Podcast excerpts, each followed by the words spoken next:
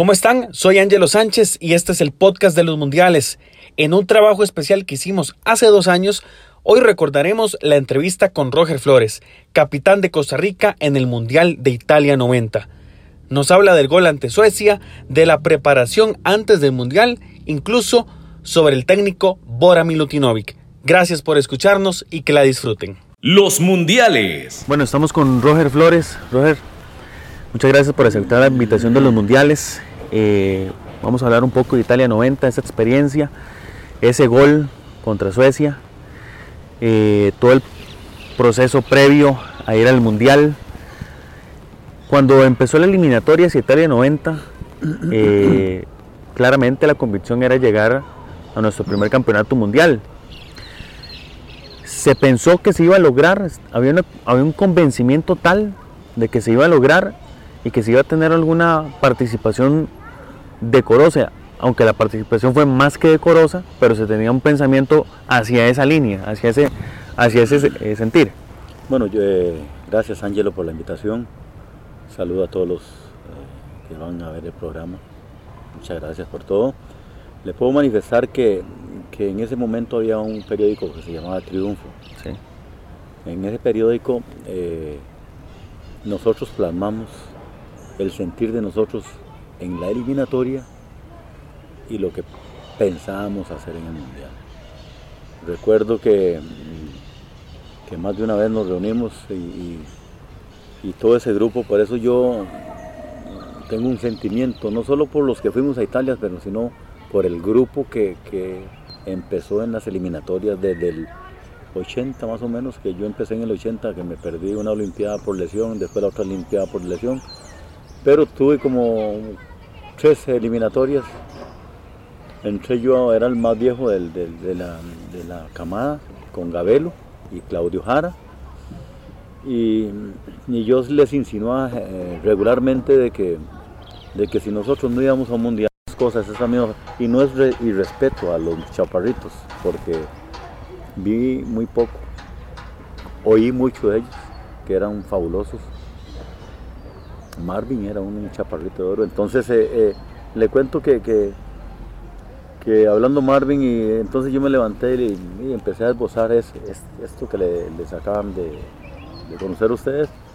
Y les dije que si nosotros no lográbamos ir a la mundial, el paso pues era efímero de nosotros, no habíamos logrado nada. Que los chaparritos de oro pudieron haber sido muy buenos, pero ¿Qué hicieron? ¿Qué hicieron? Eh, sí, le ganaron a, Argentina, a un centroamericano. Pero eso nos tenía más allá. Entonces, recuerdo que, Era un peso. Era claro, era un peso. Para eso están los parámetros, para derribarlos. Y entonces empecé a carbonear, carbonear, a carbonear. Y recuerdo que, me, eh, Evaristo me golpeaba la, espalda. Tranquilo, bro. Y él, y después al, final de mi, presentación, porque todos queríamos ir al mundial, pero Marvin quería él ir también con nosotros. Y le digo yo, la única forma es de borrar a los chaparritos de decir al mundial. Y ahí me, embarqué, me embarqué en la, conversación. y hasta el final que me dice, Marvin fue chaparrito de oro. Y entonces Marvin atinadamente después dice, bueno, Vamos a ver, Roger, si ustedes logran eso que dicen ustedes, que ustedes son mejores que nosotros, que quieren ir al mundial. Y prácticamente se reselló allá en, ese 4 a 1 en El Salvador, se, se sella una eliminatoria bien jugada, muy sufrida como todas las eliminatorias, con esa ilusión de estar en el mundial. Después bueno, se clasifica y viene todo lo que viene y, vienen se, las... ¿Se esperaban que hubiese un cambio técnico? Mm, no, no, la verdad no se esperaba, pero... Pero eh, pues eh, uno se da cuenta de que, si en la eliminatoria llamaron a Gustavo Simón, después llamaron a Moyano, después llamaron a Marvin, hicieron dupleta y después se quedó Marvin, se fue Moyano y después se va Marvin era muy, muy, como muy común estar cambiando entrenador, pero yo creo que fue muy atinado lo de Bora. Una persona que conocía el mundo futbolístico, que, En ese momento las redes sociales no existían. Entonces, pero Bora ya había estado mundial con México. Correcto. Ya había estado mundial con México y ya estaba en ese mundo metido. Entonces que andaba por el mundo él, él sabía cómo jugaban en Europa, sabía que el, el estilo de juego y dice, cuando llegó ahí, dice, lo que nada más me interesa es preparar estos dos juegos. Una pretemporada muy fuerte que no estábamos acostumbrados porque el fútbol no era, No era profesional. no era profesional, era amateur. Trabajamos muy fuertes en el Tirol. Eh, ¿Qué? Mes y medio. Mes y medio durísimo, a las 5 de la mañana, a las 10 de la mañana, a las 2 de la tarde. la noche ver videos. Y, además de eso, eh, sacar conclusiones Bora de lo que era Escocia, lo que era Suecia. Entonces eh, fue, fue duro, fue duro. Digamos, en, eh, en las pretemporadas que hicimos nosotros uno sabía que salía todo a los ríos. Después empieza un proceso de afinamiento. Y, nosotros ya más o menos conocíamos algunos, pero otros no. Resulta que cuando nos vamos para Chicago, que dos partidos, eh, una cuadrangular encajonada allá en, Chicago, Bora, cuando fuimos a hablar con Chaco, dice, si se puede quitar sería genial. Y entonces le dijeron que no porque representaba algo de, plata. Y él dice, "Pues vamos, vamos, pero va a ser complicado porque estos muchachos han trabajado muy duro. Y a nosotros nos dolía hasta el pelo. Es decir, si en ese momento Bora no, a mí me hubiera dicho, y a cualquier jugador le hubiera dicho, ¿usted quiere jugar, eh, quiénes quieren jugar ese partido contra la selección de Rusia o contra el Atlas o contra Polonia? ¿Quieren jugarlo? Si le hubieran dicho a uno, "Mm, no, no, ponga otro. Pues estábamos adoloridos. Usted no se imagina lo adolorido. Entonces, después viene el proceso de afinamiento, que fue ya, ya en, se jugó, pero se juegan los partidos, se pierden, se pierden tres partidos, entonces querían llevarnos para, para Costa Rica. Le dice Chaco necesitamos volver allá. Le dice, ahora no, ya yo sé la gracias a ustedes. Me dice, yo no voy a Costa Rica, ya tengo todo planificado, vamos para Italia, ya tengo toda la sede, tengo todo donde vamos a hacer. Me dice, pero no, no se puede, porque no, no, no, no. Le dice, bueno, yo no sé cómo van a hacer ustedes. Dice que no hay plata, le dice, yo, yo pago, yo pago y después ven cómo me pagan ustedes. Así nos fuimos para Europa porque la, digamos, la Junta Directiva o la Federación Costarricense de Fútbol en ese momento no quería arriesgar y sabía que nosotros veníamos acá a Costa Rica, ya habían cuatro cabezas que rodaban. Entonces, bueno, nos vamos y ya empezamos a afinar. Se dijo mucha cosa de- de Italia y nosotros no perdimos con fábricas, con ninguna fábrica perdimos un partido. Se dijeron que perdimos, Mm, mentira. Nosotros perdimos con Gales 1 a 0. Nada más fue el partido que perdimos. Después de ahí ganamos a, fábricas, a terceras. Y cuando empezó la, etapa de afinamiento, faltando un mes que jugamos contra Inter, contra Lazio, Lazio nos empata faltando dos minutos y Inter igual, faltando un minuto. Yo creo que en tiempo de reposición nos empata Inter. Y entonces ahí es cuando dice Bora, ustedes se dan cuenta que para dónde juegan, para dónde van, qué van a hacer. Ahí nos dimos cuenta que, que ya estábamos a 22 días de mundial. Ya la lista estaba. Y ya está, no, ya estaba todo listo, pero, pero digamos, pueden haber imprevistos, lesiones, Claro. esto y lo otro, pero, pero ya estaba todo listo. Yo creo que, que Bora planificó muy bien todo, todo lo que fue esos dos partidos contra Escocia y contra Suecia, los planificó bien. Para Era un estratega. Muy Lo que conocemos hoy como estratega. Pinto, el Machillo y otros técnicos Ah, internacionales. Bora era un volado. Bora va adelante. De cualquier entrenador va adelante 100 o 200 metros. Bora, vea que Bora, el sistema que usó en el Mundial del 90 es el que se usa ahora para los equipos defensivos. Uno en punta, seis ahí en medio campo y ahí una línea 5 ahí bien reforzada para que aguantar, aguantar y a ver si uno hace alguna respuesta y le sale resultados. Así jugamos, nos dio resultados. Eh, más bien Bora iba adelante. Ese era el sistema al que podemos aspirar. es que no Siendo, favore- los, siendo no- los novatos. nos favoreció por lo que hacían los escoceses y los, eh, los suecos. Porque ¿Por se iban muy alegremente al no, ataque. porque ellos eh, jugaban el famoso techo. Techo es que juegan al techo. Entonces ellos lo que salen aquí dominando, abren a los costados en la media cancha, buscan al punta, porque el, el punta era de 1.90, 1.92, 94, que se pivoteaba a los lados y entraban como balas, y remataban muy bien. Entonces Bora nos preparó para eso. Contra Brasil él dice, no, no, ahí nada más vamos a jugar replegados, vamos a perder. Vamos a perder contra Se- Brasil. se- se dijo Así, eso. Él nos ¿De- de verdad? A mí me lo dijo, pero vamos a perder decorosamente. ¿Él se lo dijo a usted o se lo dijo al grupo? No sé si al grupo, pero a mí sí me lo dijo.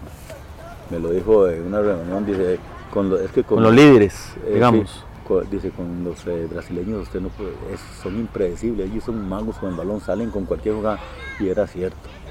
Pues, usted ve a Romario, lo que hacía a Baldo, digamos, en ese mundial que estuvieron, y salían con cualquier eh, arte de magia en una jugada y hacían un gol. Entonces sí, yo creo que planificó bien. Más bien cuando jugamos contra Checoslovaquia, vea qué curioso, porque estamos, llegamos al, nosotros, eh, Bora siempre me decía, jale a dar una vuelta a los cuartos. Todas las noches íbamos.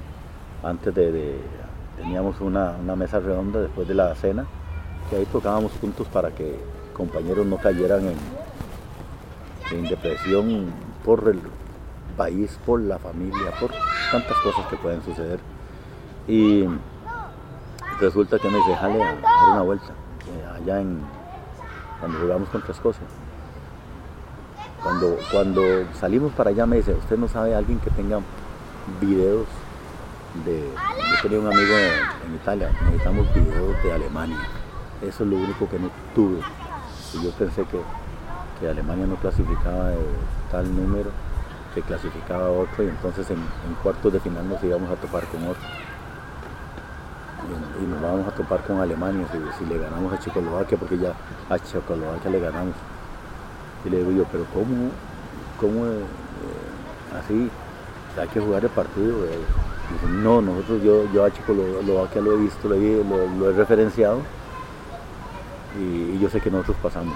José Jaime me decía que, que el partido contra Checoslovaquia lo perdimos por osados, Eh, porque no seguimos el sistema que se había usado y que nos dio resultados contra Escocia y contra Suecia. Es que como, como remontamos contra Escocia, Ajá. creímos que íbamos a hacer lo mismo. Y, y- y prueba de ello es que, que después, Empatamos. después de que empatamos, hay una jugada que hacemos una transición rapidísima y que Marchena no llega por Los mundiales. Dos tacos. Dos tacos no llega. Marchena se tiró de barría y hace así. Marchena la toca era gol. La metía. Y entonces empezamos a socar con ellos y nos reventamos. Nos reventamos. Nosotros no estábamos acostumbrados a jugar cada 72 horas, cada tres días. Y, y usted, eso pesaba. Ellos tenían ese trajín, eran muy fuertes, corpulentos. Nos metieron al ritmo de ellos y no aguantamos. ¿Cómo fue su sentimiento con ese gol ante Suecia? Ya era, era el empate, Era, la, Eh, era pase a la segunda ronda. era el pase exactamente, era el pase en la segunda ronda porque la selección lo que ocupaba era eh, simplemente un un, empate para, un empate. para, para pasar a la segunda ronda. ¿Cómo, cómo fue su sentimiento? No, eh, primero que, que siempre me trae a la memoria a, a Chema Borbón, José María Borbón, un ministro aquí de, Costa Rica que cuando, cuando vamos para, cuando vamos, él me hizo una actividad con mi familia, él estuvo ahí, me dice, usted va a meter un gol en el mundial. Y ah, sí, buena vida, le dije, "Eh, no, en esa fiesta éramos novatos, eh, primer selección en un mundial. Me dice, pero baila el punto guanacasteco cuando lo, lo meta. Ellos bailan samba, bailan aquí, hacen gestos de bebé. Usted va a bailar el punto guanacasteco, que es lo más tradicional acá. Ah, le digo así, chemita, bueno. Y, y- cuando yo hago ese gol, mm, nada, y se borró todo, el disco duro, y fue, la verdad, una revancha. Una revancha porque yo me sentí culpable cuando eh, eh, Suecia nos hace el primer gol, porque por jugar de vivo, dice uno, nosotros hacemos una barrera de cinco, y yo sobraba, yo achicaba. Eh, la, la- la indicación pues era tratar de, De impedir el remate. no, no, de achicar ángulo. Entonces, eh, sabía, ya ahora nos había dicho que, que el que hizo el remate que le pegaba muy bien y muy fuerte el balón. Que el que tenía miedo de estar en la barrera, que no fuera. Y ponía otro y un punto, nada más. Entonces cuando, cuando se da esa falta, yo achico, yo doy dos pasos adelante para, para ah, restarle ángulo, pues yo era el último. Y pero pasa por ahí donde yo me abro para, para achicar, la bola pasó ahí, Gabelo atinadamente la rechaza por puro reflejo y entra Elstrom, creo que fue, y anota el gol y, y las miradas y lo, el, el- la atmósfera cuando estábamos en el camerino, eh, eran, la mirada era solo puñales, que yo era el culpable, que yo era el... Por mí íbamos perdiendo, estábamos discutiendo todo. Yo no estaba discutiendo porque, porque yo nada más me, me quedé mirando a muchos a los ojos y sabía que, que la, la culpa era mía. Eh, Decía con los ojos. Me sentí frustrado. Eh, yo iba hablando con Bora cuando, cuando Bora lo para un periodista me dice, vaya, dígale que tranquilo, el partido lo ganamos, tranquilo. Y yo no, yo entré, no dije nada. Cuando yo esas miradas, me senté por allá a reflexionar un poco y estaban ahí peleando, más de uno peleando, no, sino discutiendo, puña, que nosotros habíamos tenido, habíamos llevado el, el- el partido perfecto, nos habían anulado un penal que le hacen a Jara, pero escandaloso y no lo pitaron. Habíamos tenido oportunidades de, de- de abrir el marcador con Jara también y otros, y no se había concretado y ellos iban ganando 1 a 0. ¿no? Entonces esa frustración, cuando yo hago el gol, yo me olvidó el punto Guanacasteco, se me olvidó eh, todo. Y, y- y cuando yo corro de ahí a la banderola, me- en mi mente me pasa toda mi infancia, toda la vida futbolística, que, que desde que empecé en el, el fútbol, cuando yo llego ahí a la, son que 10 segundos, cuando yo llego ahí a la banderola a celebrar, ahí es donde se, la realidad. Pero me pasó, no le miento, toda la historia mía cuando empecé a jugar en Atillo, cuando jugábamos descalzo, tal, los títulos que alcancé con la liga, con Saprissa, con, eh, con los empleados públicos, cuando trabajé en el Hospital México, todo eso me pasó por la mente. Pero la mente, dice, dice uno, es tan poderosa. Ese fue su momento de mayor gloria futbolística, ese gol en un mundial. De- Todos los que van, sueñan con ir a un mundial sueñan con meter un gol, Roger. Claro. Ay, pero digamos, yo no, no soñaba con gol. Uno sí hace, se, se hace sus metas, ¿no? Se hace sus metas cuando está ahí. Cuando, cuando yo veo y me encuentro con usted, que usted es un mundialista, y le digo, ¿qué es la diferencia? ¿Qué es la, si somos iguales, carne y hueso, dos ojos. Lo que pasa es que usted sí es más disciplinado, buenos salarios, es profesional en el fútbol, nosotros no éramos profesionales. Eh, pero uno dice, no tienen nada, entonces yo voy, yo. entonces empieza uno a ponerse unas metas alcanzables, ¿no? Así fue, digamos, yo, yo sí puedo hacer un gol, claro, yo tengo, tengo una virtud de cabeza que yo era, metía mucho gol con cabeza. Yo hice goles en, en San Carlos, en, en en Alajuela, en, en Sagrada, en, en Turrialba. En los equipos que jugué hice goles y goles con buen sello.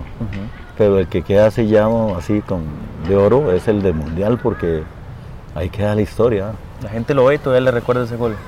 Y le dice capitán. Sí, no, sí, yo soy muy agradecido con, con el país.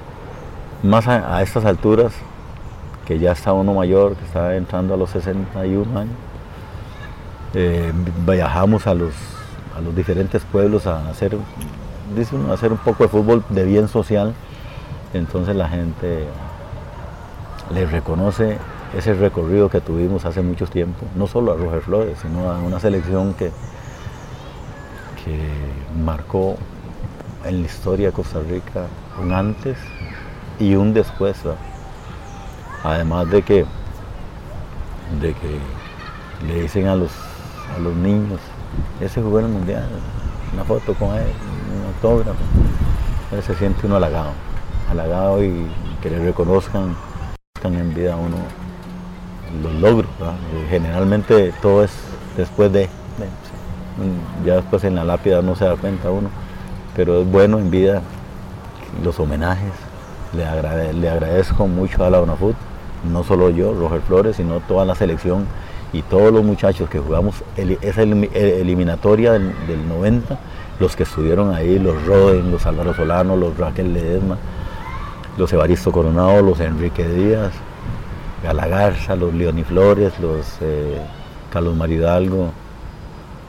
Si se me olvida alguno, ¿Qué, qué más? Perdón, pero yo, todos, para mí, mi respeto, porque todos nos embarcamos en hacer historia y todos hicimos historia. ¿Qué es más común que le digan en la calle? ¿Roger Flores o Capitán? Capitán. Es lo más común. ¿Y cómo se siente? ¿Guarda, guarda la banda de Capitán? Sí, ahí está, el- el- en Sí. la película, la, la tiene el, el director de la Sí. película. Ahí tengo que pasar por ella, pero ahí está. Eh, son recuerdos bonitos. y- Vamos a y- hacer una segunda parte de esta entrevista, Roger, Claro. para no quitarle mucho tiempo y que se vaya a, almorzar. Lo vamos a hacer desde un vehículo y quedemos en algo. Si tiene la camisa, También. lleve la camisa y lleve la banda de Capitán. Eh, bueno, tengo que pedírsela Bueno. a, Gómez, eh, Ajá. pero no hay ningún problema. Y nosotros vamos a llevar un, un regalo para, para nuestros seguidores. Vamos a llevar una réplica de la camisa de Italia 90 para que Roger La firmo. la firme. Con mucho gusto. Sí, Claro. Roger, Todas no- las segundas partes dicen que son buenas. dicen que, no todas, pero dicen que hay algunas que son buenas. Pero eh, hay muchísimo que hablar. Eh, todavía quiero hablar de, de ese segundo gol de Medford ante eh, Suecia.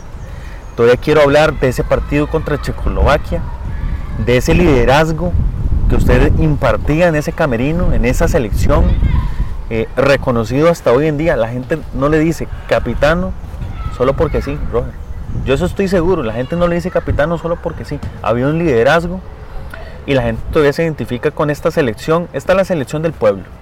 Sí, y, eh, eso es, eso es. Yo creo que ese es un. Estamos estereotipados de esa manera. Me gustaría que conversara con los que no quisieron ir Con los Los- que nos quisieron ir a dónde. al mundial, como Alejandro González, porque Bueno, Alejandro renunció, tiene Sí. usted razón. eh, digamos, y los que se quedaron, porque a mí me dolió mucho. Yo iba a renunciar a la selección, porque habíamos tenido un ¿Por qué?